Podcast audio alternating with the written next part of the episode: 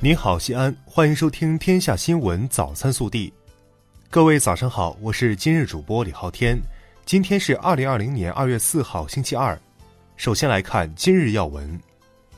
中共中央政治局常务委员会二月三号召开会议，听取中央应对新型冠状病毒感染肺炎疫情工作领导小组和有关部门关于疫情防控工作情况的汇报，研究下一步疫情防控工作。中共中央总书记习近平主持会议并发表重要讲话。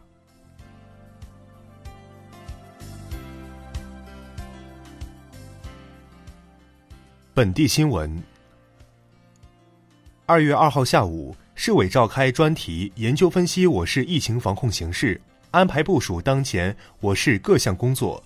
省委常委、市委书记王浩主持并讲话，市委副书记、市长李明远。市政协主席岳华峰、市委副书记韩松出席。二月三号下午，省委常委、市委书记、市疫情防控指挥部指挥长王浩到高陵区督导西安市公共卫生中心项目建设。王浩说：“要按照平战结合、长远规划的理念，在保证工程质量的前提下，全速建设一期五百张床位的应急隔离病房，确保二月中旬投入使用。”为我市疫情防控工作做好保障。二月三号，市长、市疫情防控指挥部指挥长李明远在火车站检查督导疫情防控工作时要求，要抓住工作重点，守住火车站这一疫情防控的重要防线，以最有力举措坚决遏制疫情蔓延。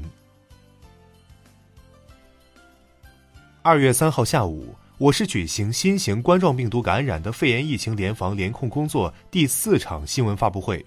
发布会上强调，要不漏一车、不漏一人，为西安人民守好家门。二月三号，我省召开新型冠状病毒感染的肺炎疫情防控工作情况第五场新闻发布会。会上强调，复工复学返程要进行自我隔离，一旦出现身体不适症状，及时就医。二月三号，记者从高陵区有关部门了解到，西安市公共卫生中心项目已经全面开工，建设进度紧锣密鼓，迅速推进。据悉，该项目一期五百张床位将于本月中旬交付使用。二月三号，西安国际医学中心医院的二百一十二名医护人员即将驰援武汉。此次赴武汉，西安国际医学中心医院将全面负责武汉市第八医院的医疗救治和技术支持。省农业农村厅、省交通运输厅、省公安厅三日联合下发关于确保菜篮子产品和农业生产资料正常流通秩序的紧急通知，要求各地迅速排查辖区内高速公路、国道、省道、县乡公路等公路网。尤其是县乡村道路运行情况，确保通往大型农贸市场、蔬菜交易市场、养殖基地、蔬菜基地、蔬菜重点产区村等关键场所的公路畅通。为做好新型冠状病毒感染的肺炎患者救治保障工作，西安市医保局出台相关政策，其中确诊患者救治不需个人自付，确诊前门诊费用一并纳入住院报销。在西安就医的异地疑似和确诊患者实行先救治后结算。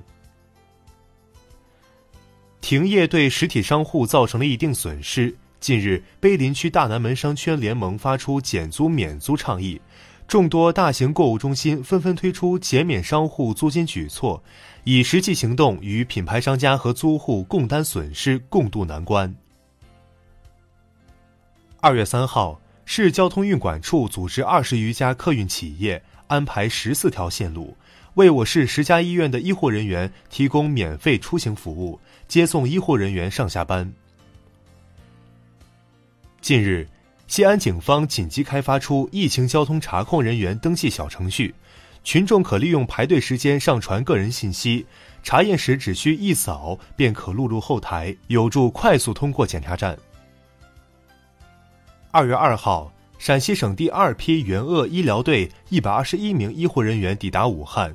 出发前夕，我省著名作家、省作协主席贾平凹通过视频向驰援湖北的陕西医疗队送去了寄语和祝福，寄语奋战在前线的医护人员，寄语所有的白衣天使。他说：“大家心目中，你们是最可敬可亲的人。”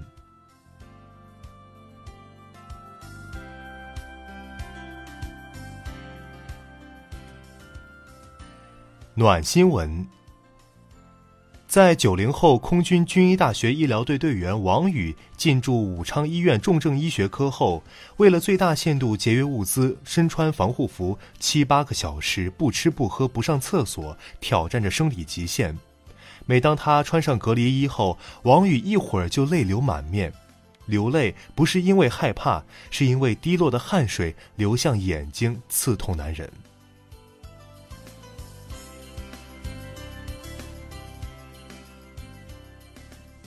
国内新闻：国务院应对新型冠状病毒感染的肺炎疫情联防联控机制二月三号上午举行新闻发布会，介绍疫情防控重点医疗物资和生活物资保障情况。国家发改委、工信部、交通运输部、商务部、国家卫健委、国家市场监管总局负责人回答了大家的提问。中国外交部发言人华春莹二月三号在例行记者会上表示，美国对中国疫情做过激反应，采取过度应对措施，与世卫组织建议背道而驰。他强调，中方愿继续本着公开、透明和高度负责任态度，与世界卫生组织和国际社会加强合作。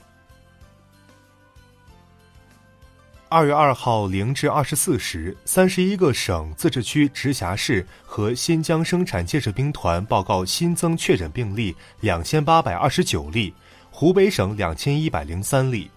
累计报告确诊病例一万七千二百零五例，北京市核检三例，江西省核检一例。二月三号，商务部副部长表示，已全面动员中小商贸企业复工开业。增加基本生活服务供给，各地面对疫情发展要及时充分评估、分级管控，不得随意关闭菜市场等经营场所，切实保障生活物资供应。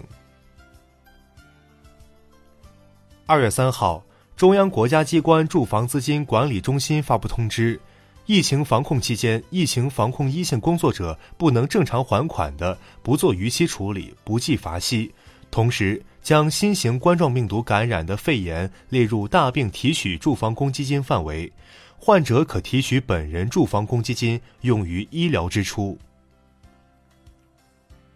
教育部三号表示，原定近期举行的自划线高校硕士研究生复试录取工作和有关招生单位博士研究生考试招生工作等推迟举行。具体工作安排由各相关招生单位在所在地省级高校招生委员会指导下，结合本地本单位疫情防控情况自行确定。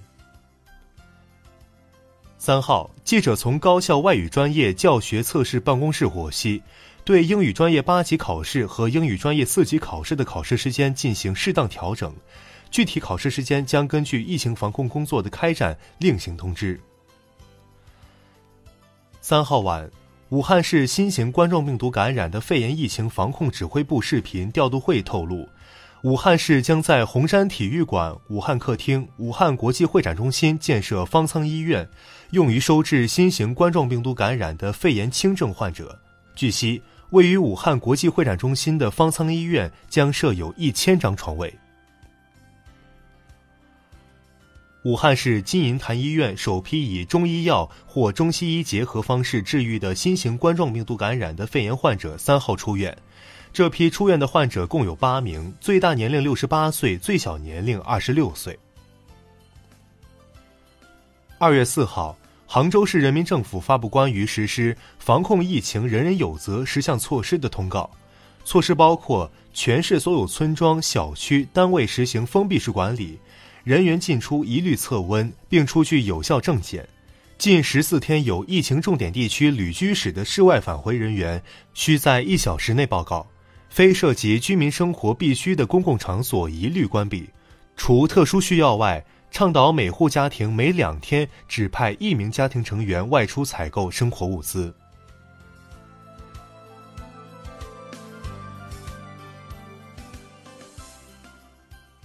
微调查日前，广州市疾病预防控制中心在对新型冠状病毒的肺炎疫情监测中，在一名确诊患者家中门把手上发现了新型冠状病毒的核酸，是广州首次在外环境中发现，提示市民应更注意手卫生，勤洗手，同时做好日常家居清洁。当下，你洗手的频次和方式是？更多精彩内容，请持续锁定我们的官方微信。我们明天不见不散。